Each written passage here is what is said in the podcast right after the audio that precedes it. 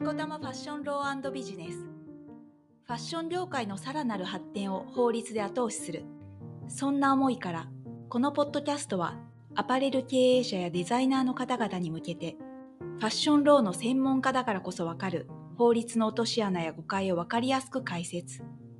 ァッションの法律に特化した旬なナレッジをお伝えします。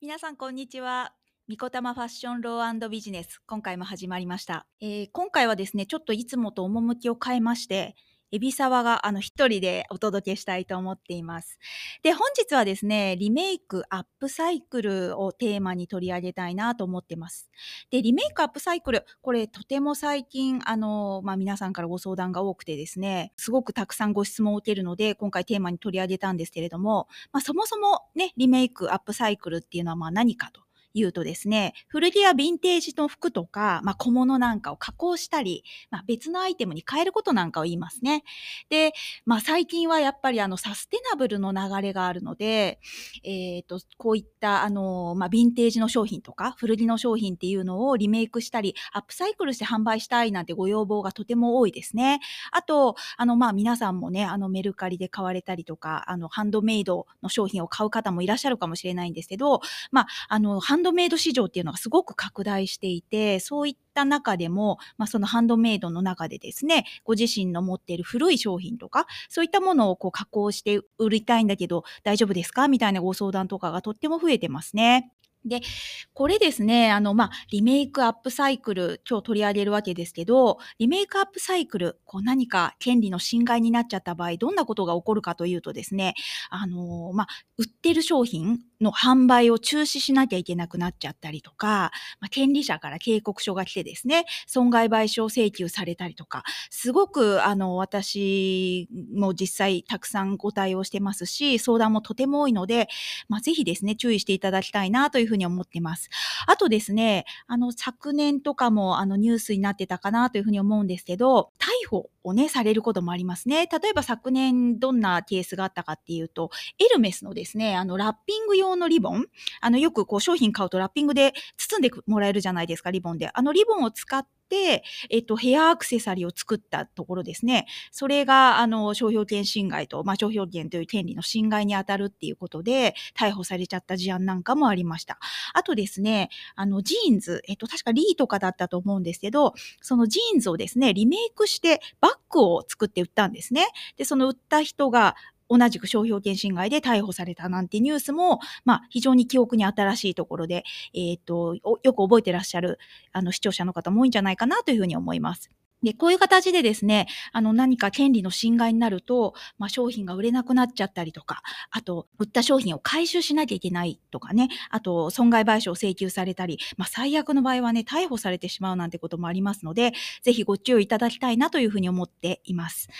で、まあ、このリメイクアップサイクルですね、ちょっと今日、あの、詳しくいつもですね、私があの皆さんからたくさんご質問を受けている、そのご質問をですね、取り上げながら Q&A 方式で、えー、お届けしたいなというふうに思いますので、ぜひお付き合いください。ではですね、まず最初、えー、どんなご質問があるかというと、えっ、ー、と、そもそもですね、古着とかユーズドの商品とか、ヴィンテージ商品っていうのを販売するのはダメなのというご相談を非常によくいただきますね。これそもそも、まあ、ちゃいけないんじゃないの？と。っていうあのご相談ですね。で、これ多分皆さん、あの普通に古着屋さんとかね、ヴィンテージショップとかたくさん行かれる方もいらっしゃると思うんですけど、まあそういったところもダメなんですかというお話になるわけですが、これはね、OK なんですね。で、基本的に古着とかユーズドの商品とか、ヴィンテージ商品っていうのをですね、あの、そのまんま売る？特に加工したりとか、まあ、リメイクしたりとか、そういうことをせずに、そのまんま販売するっていうことは、これ、特に問題ないんですね。で、今、非常にあのニュースなんかでもリセールのね、市場が拡大してるみたいなお話もありますよね。で、古着屋さんもあの人気のお店もあったり、ヴィンテージショップなんかもたくさんできてるという状況ですが、これは問題ないということになりますね。で、ただですね、あの、この場合でも、例えば、そのそもそも売ってるヴィンテージ商品とか、ユーズドの商品っていうのが、ブート品なんて皆さん言葉聞いたことありますかね？これブート品、例えば、えっ、ー、と、よく海外なんかに行った時に、あのー、なんか、シャネルのマークとか、なんかグッチのマークとかをね、ちょっと似たものをこう、変えてアレンジしたような形で模倣品が売ってることがあると思うんですけど、そういう模倣品みたいなものを、あの、ブート品って呼んだりするんですよね。で、こういったブート品みたいな模倣品を、まあ、そもそもですね、販売すると、そのまま販売していた場合でも、これ、えっと、そのもの自体が権利侵害になってますので、こういった商品を、えっと、そのまま販売した場合でも、あの、普通にですね、権利侵害という形で販売差し止めとか、損害賠償請求なんかの対象になりますので、ぜひこの点は注意していただきたいなというふうに思いますね。で、あとですね、あの、古着なんかを販売する場合は、いわゆる古物商という、あの、許可が必要になりますね。で、古物商の許可、これは、あの、よくご質問を受けるんですけど、あの、警察署の方に申請して、あの、許可を得るんですね。で、これは、あの、の最寄りの警察署に、あの、ご相談いただくのが一番かなというふうに思いますので、ぜひ最寄りの警察署に確認してみていただけたらなと思います。あと、あの、古物商とかって調べると、あの、最寄りのですね、例えば警察庁のホームページとか、そういったご案内もありますので、ぜひそちらも見ていただくとわかるのかなというふうに思いますね。あとですね、あの、まあ、自分がですね、あの、着てた服とか、えっと、着ようと思ってたけど、えっと、ちょっと着るタイミングがなくて着れなかった。なんて服を、あの、よくメルカリで販売されるなんてことも、皆さんもよくやられてると思います。こういったものはですね、基本的には、あの、まあ、古物商の許可は必要ないというふうにされていたりもしますので、まあ、これは、あの、ケースバイケースになりますので、ちょっと心配だなと思ったら、専門家に相談していただいたりとか、警察署の方にですね、相談いただくのがいいかなというふうに思いますね。という感じでですね、そもそも古着とかユーズドの商品とかヴィンテージ商品をそのまま販売するのは、まあこれは基本 OK ということになるというお話でした。で、次ですね。で、これもね、非常によくあのご質問いただきますね。リメイクとかアップサイクルして自分自身で楽しむのは OK ですかと。まあ、これもアウトなの？っていうご質問ですよね。まあ、これ多分皆さんよくやられてる方もいると思うんですよね。あの自分で、えっ、ー、と、古着を加工して自分だけでこう楽しんできたりとか、そういった方も多いと思います。で、これもですね、あの自分で楽しんでいただく分には OK です。で、リメイクとかアップサイクルして、まあ自分で楽しんで、あの、来たりとか、そういうだけであれば特に問題ないので、あの、それはですね、楽しんで来ていただければいいかなというふうに思いますね。ただですね、あの、それを、えっと、メルカリで販売とかする場合は、これ権利侵害になっちゃう可能性もあります。この後にちょっと、えー、お話をしようかなと思ってますけれども、権利侵害になってですね、販売差し止めとか損害賠償請求なんかの対象になっちゃうリスクがあるので、そこはぜひご注意いただきたいなと思いますね。なので、メルカリとかに販売せず、まあ自分でですね、加工してこう楽しんだりとか来てもらう分には、あの、基本的には OK っていうふうに思っていただいていいかなというふうに思いますね。で、これとですね、まあ非常に似たと言いますか、ご質問いただくものとしてですね、こんな質問もあります。えっと、学校の研究課題とかでアップサイクル商品を制作したんだけど、これもダメなのというご質問ですね。これ、あのですね、結構いろんな学校で今やられてるんですね。例えば、あの、うんといくつか服飾系の学校さんたくさんありますけれども、その服飾系の学校さんなんかで、まあ、やっぱりサステナブルがですね、最近の、まあ、トレンドといいますか、非常に流れが来ているので、そういうあの研究課題でですね、じゃあアップサイクル商品作ってみましょうなんて課題がよく出るようなんですね。で、結構、あの、学生さんが作られて、えっ、ー、と、学校で、えっ、ー、と、展示をしたりとか、なんか場合によっては、あの、販売をされているケースなんかもあるようですね。で、これ、あの、あくまでですね、研究課題として、えっ、ー、と、作って、まあ、課題発表みたいな形だけで展示とかね、発表してもらうっていう分には、まあ基本的には OK になる可能性が高いですね。えっと、ちょっと、あの、後でお話しするですね、著作権という権利があるんですけど、あの、プリントとかイラストとかですね、えっと、キャラクターのプリントとか、そういったものに著作権発生する可能性があるんですけど、まあ、そういったものは、ちょっとですね、あのやや、えっと、リスクがある可能性はあるんですけど、まあ、基本的にはあくまで学校の研究課題でやっているということであれば、あの、OK かなというふうに思われますね。で、学校の研究課題を超えてですね、例えばそれを実際にマーケットで販売してみましょうなんていう取り組みをされているケースもあるんですけれども、これ販売しちゃうと、あの、権利侵害になる可能性があるので、ちょっとご注意をいただきたいなというふうに思いますね。なので、あの、まあ、こういった研究課題に関しては、あくまで学校の研究課題として、えー、発表とか展示していただくっていうところまでで留めていただいて、販売はあの気をつけていただきたいな、なんていうふうに思っているところです。でですね、あの、ここまで、まあ、基本的に、えっ、ー、と、OK になる可能性の高いご質問と、あの、回答っていう感じだったんですが、ちょっとここから先ですね、あの、本題ということでお話をしていこうかなというふうに思いますね。で、まあ、多分皆さんが一番ね、気になってる、あの、質問だと思います。えっ、と、これ、ヴィンテージの商品、例えば古着のコートですよね。そういったものをリメイクして販売してもいいんですかと。まあ、これ、あの、本当に、えっ、ー、と、根幹的なと言いますか、今日のメインのご質問になるんですが、これですね、えっ、ー、と、結構注意していただきたいなと思います。まずですね、あの、いくつか実は権利が問題になってきます。で、まず一つ目、まあ一番これが大きいかな。えっ、ー、と、一つ目の権利がですね、商標権という権利ですね。これどういったことかというと、えっ、ー、と、例えばですね、古着のコートに、あの、なんかブランド名がわかるタグがついてるとか、あのよく首元にタグついてるじゃないですか。ああいったタグがついてるとか、あとは、あの、まあ、ロゴとかマークがですね、胸元についてるとか、あと、例えば品質表示タグなんかがついてるて、そこに事業者名とか書かれてますよね。ああいったタグがそのまんまついた状態で、まあ、リメイクをして販売する。そんなケースをちょっと想定してもらうと分かりやすいかなと思いますね。で、こういったケースに関しては、実はですね、このブランド名とかロゴとかマーク、これ、商標登録されている可能性があるんですね。で、商標権これどんなものかっていうとですね、まあ本当にちょっとこう基礎的なところからご説明すると、ブランド名とかロゴとかですね、マークなんかを保護する権利ですね。で、このあの、ミコタマファッションロービジネスでもですね、あの商標権のお話何回か出てきてるので、まあすでにお聞きいただいている方は、えっと、知ってるよって思われる方もいるかもしれないんですが、まあちょっともう一回ですね、ご説明すると、まあこういったブランドド名とかロゴとか、マークなんかをあの保護しすることで、その後ろ側にあるですね、ブランドのイメージとか、ブランディング、そういったものを保護するのが商標権ということになります。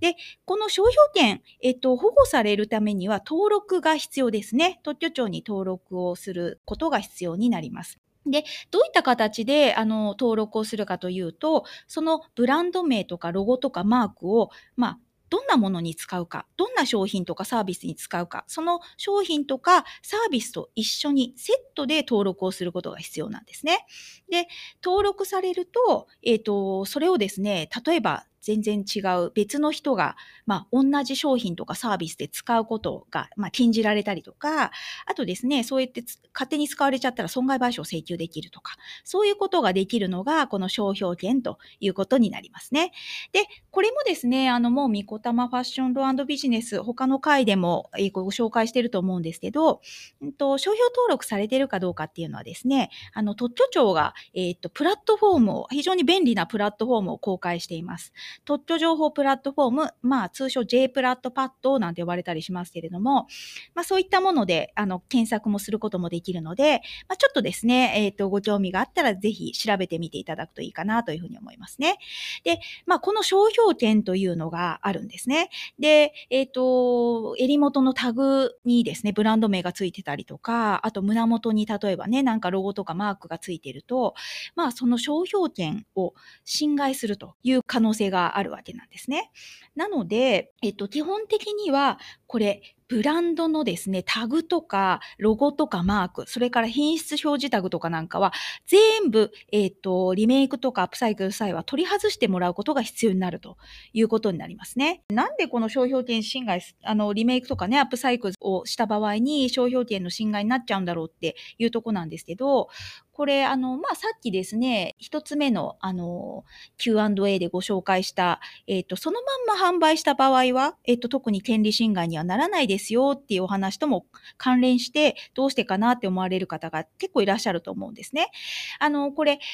ばですね、まあ、私がどこかのブランドのバッグを買ったと、まあ、皆さんが買われたということでもいいと思います。で、これ買って、それをそのまんま、あの、メルカリとかで販売したと。あるいはどこかのリセールのプラットフォームで販売したっていうのをちょっと想定してみていただけるといいと思うんですけど、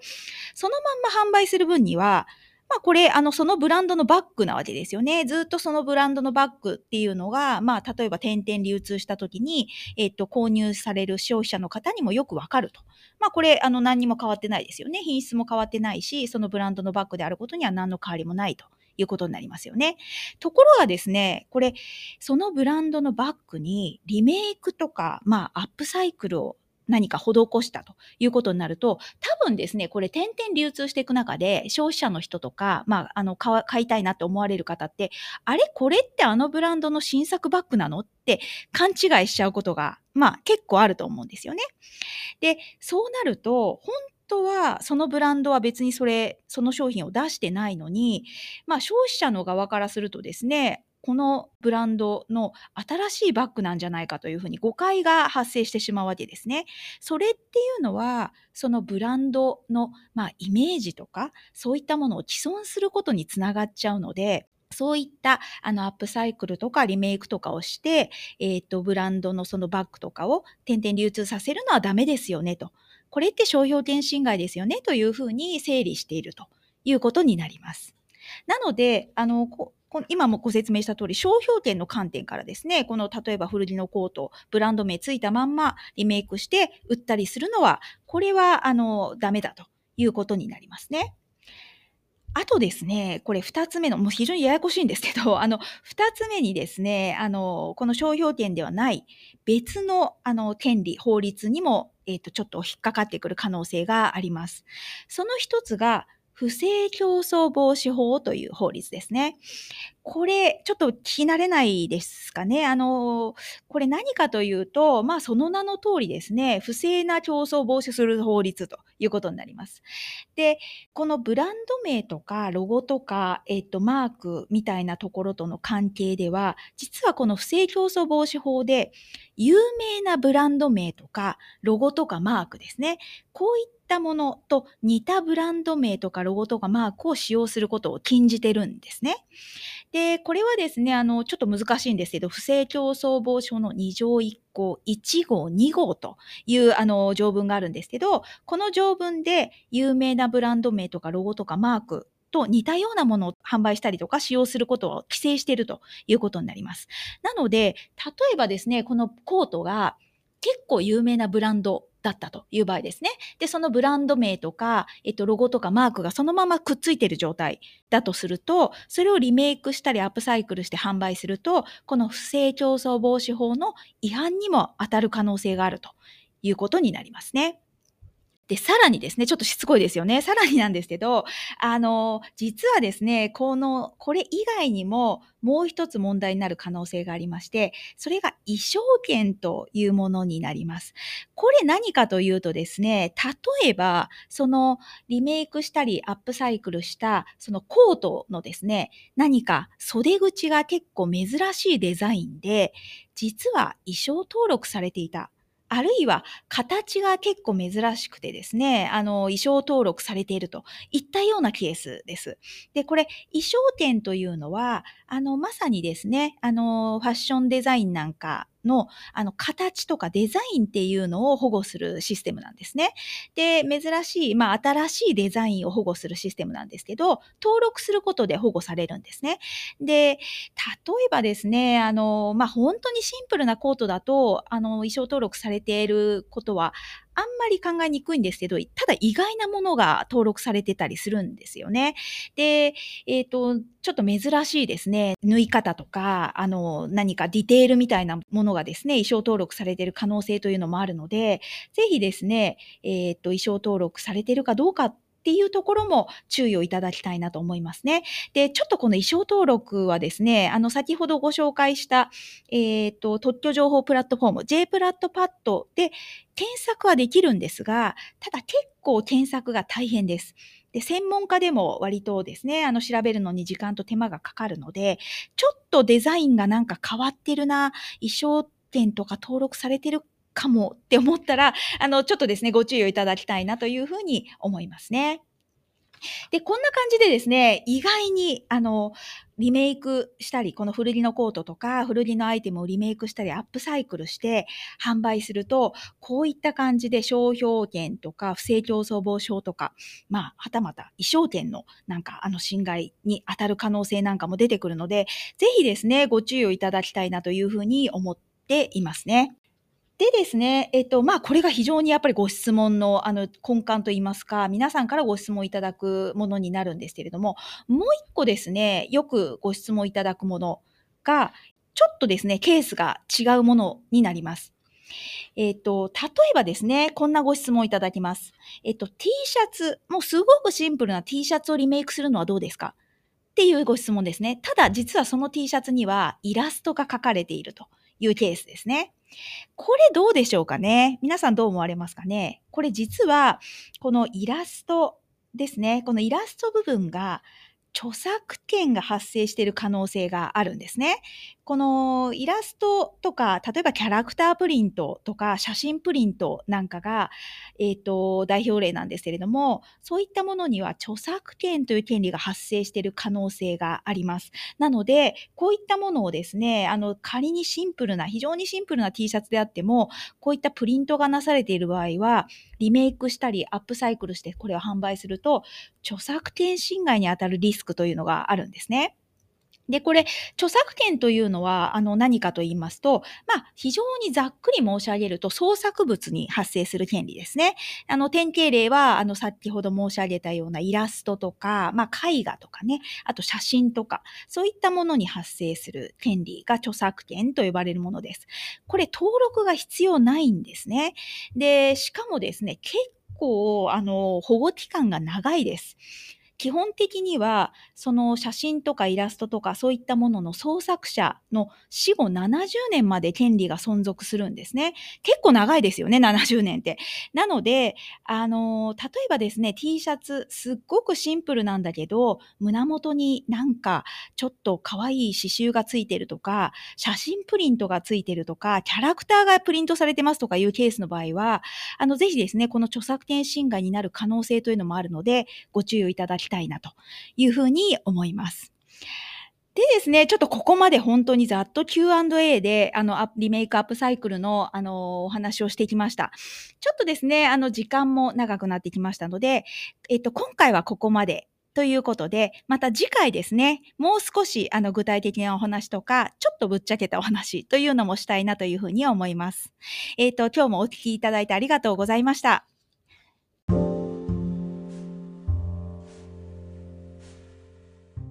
ファッションローに関するお問い合わせは、三村小松と検索いただき、三村小松法律事務所までお問い合わせください。